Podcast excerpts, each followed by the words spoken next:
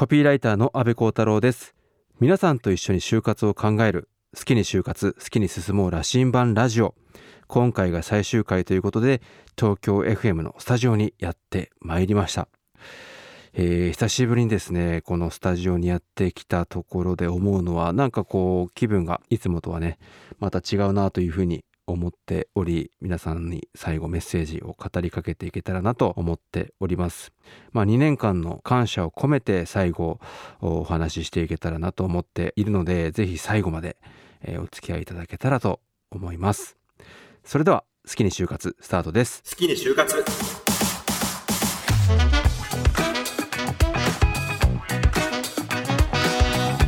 きに進もう。羅針盤ラジオ。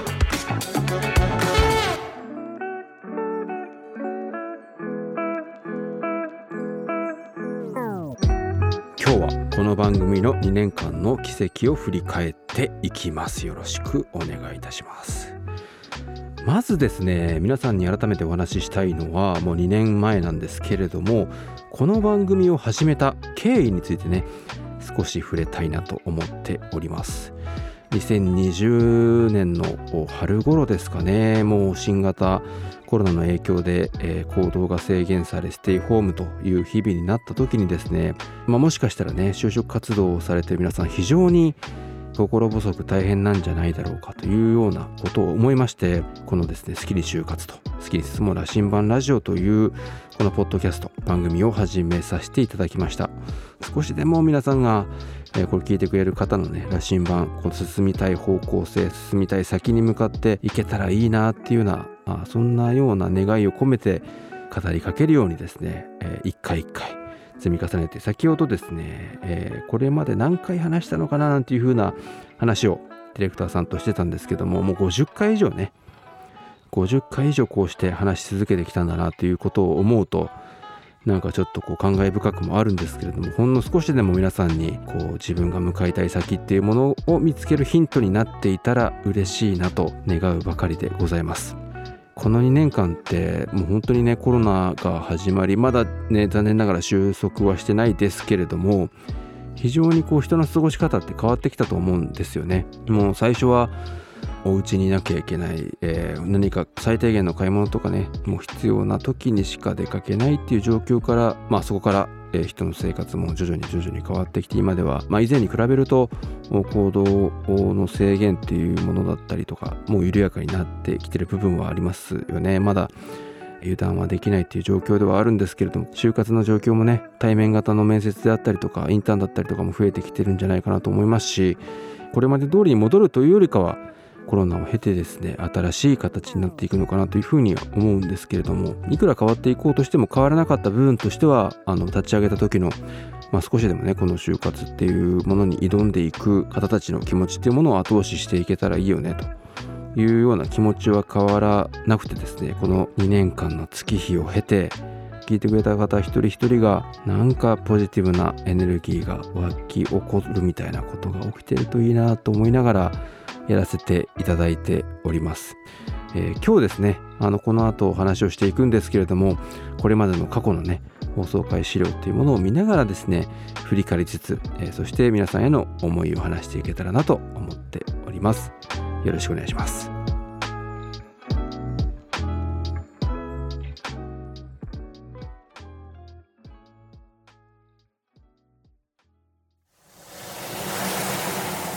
好きに就活。好きに進もう。羅針盤ラジオ。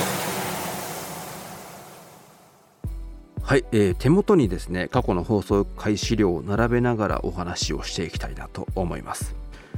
えー、皆さんもね気になっているかなと思うんですけれどもこれまでの50回以上の放送回でですね一番再生されていた回っていうもののご紹介をしたいと思います。それがですね2021年の3月1日に配信を開始したものなんですけれども OB 訪問で何を質問しようかと悩むすべての就活生へというタイトルの回が一番再生回数がありました。でこちらの回何を話してたかっていうことなんですけども OB 訪問でね意識してほしいのは実はその社会人の方のお話をこう一方的に聞くんじゃなくて自分の話をね織り交ぜていきましょうという話をさせていただきました、えー、取材をするというよりかは自分の話したいことをですね話をしていくというかこんなこと考えてます。こんな志望動機なんですけどこんな夢があるんですけどみたいなことを、まあ、もちろん話を聞きながらあ自分の意見を織り交ぜていこうと。話を一方的に聞くんじゃなくて聞き合う。自分が聞いてで今こんなことを感じてるんですけどどんな風に感じますか？みたいなことをお互いのね、まあ、社会人の方に自分の話を織り交ぜることによってお互いの話を聞き合うっていう風にするといいんじゃないかという話をさせていただいたのがこの OB 訪問の回だったかなというふうに思っております。まあ、これがね非常にこう再生されているのはやっぱりその OBOG 訪問っていうものが就職活動におけるスタートだったりとか就職活動する上でのね非常に大事な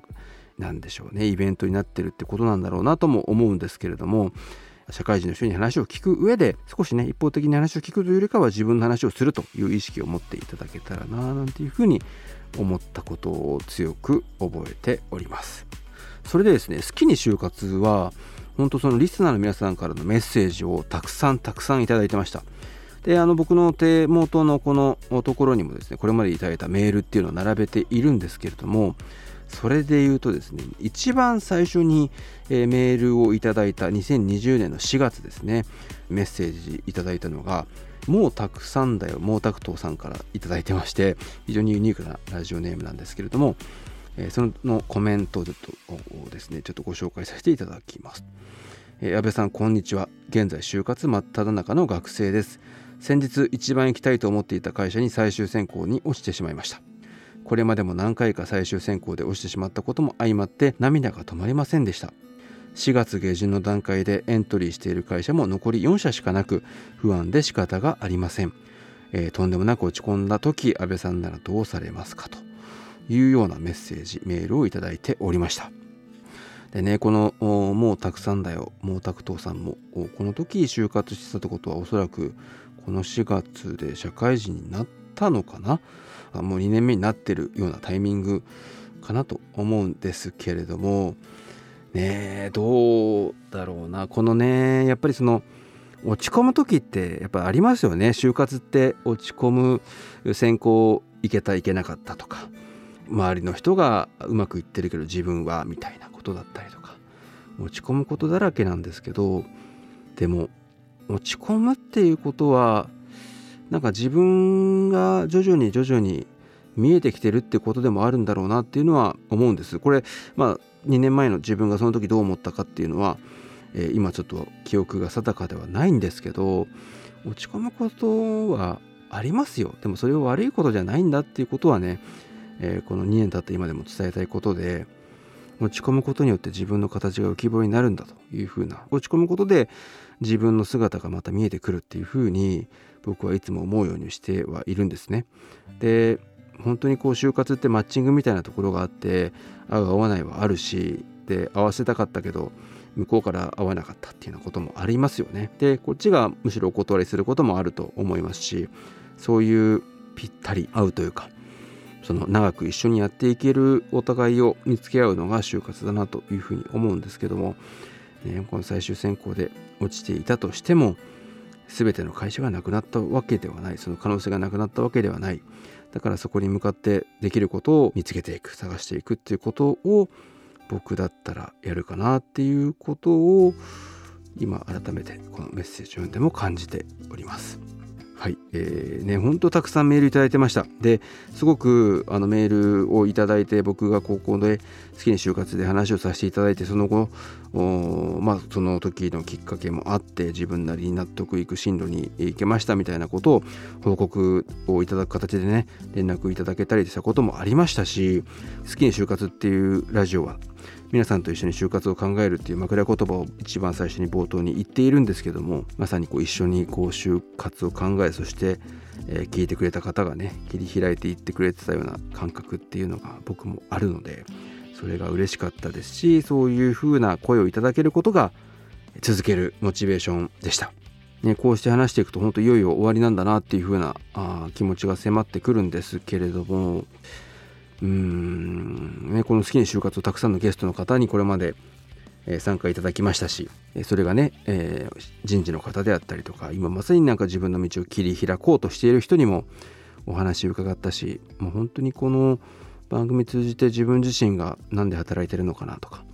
どうして、えー、今頑張るんだろう自分はってことをとにかく自問自答する機会がたくさんありました。自分に問いかける機会どうしてなんだろうとか何で頑張ってるんだろうとかっていうことを考える機会がめちゃくちゃあって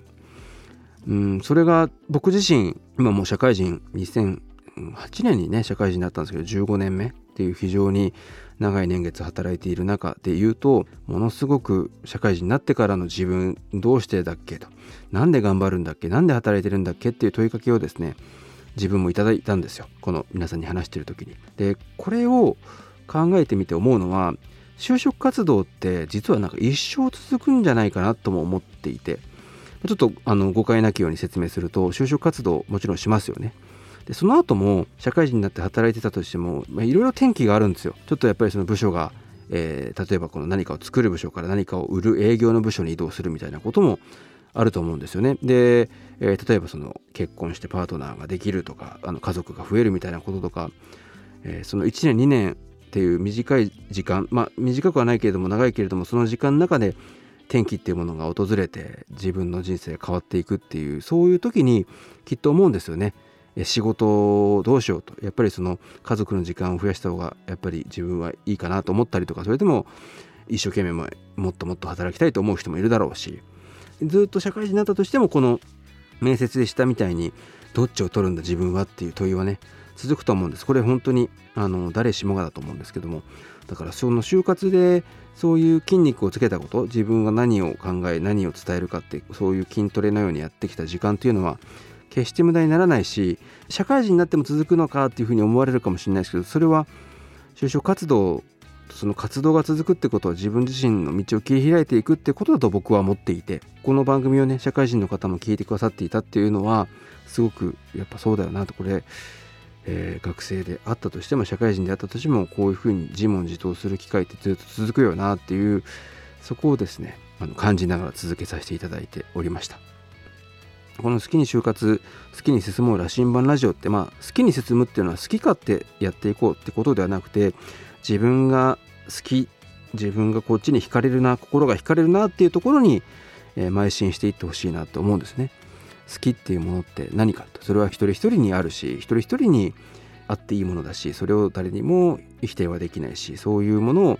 を見つめて考えてそこに向かって、えー、一歩でも前に前に進んでいってほしいっていう思いはもうずっと変わらずにあります。そしてこれは、え、これからも僕は思い続けるってことだろうなっていうふうに思います。自分が好きっていうことを見つめていこうよっていうことをずっとずっとお話をさせていただいて好きに進もう好きに進もうと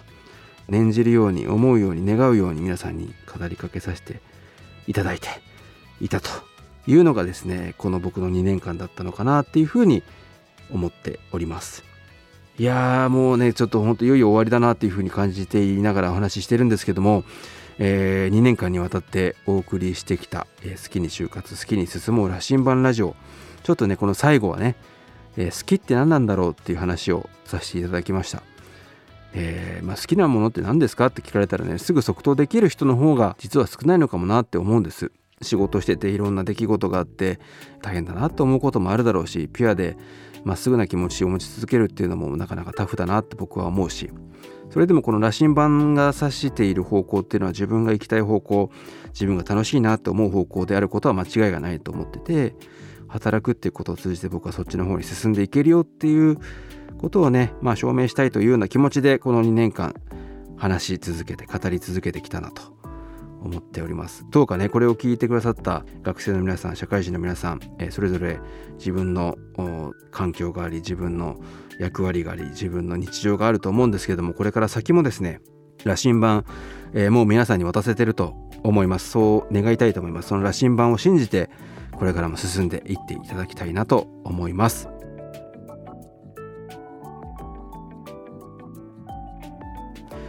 きに就活好きに進もう羅針盤ラジオ。最終回はここまでです。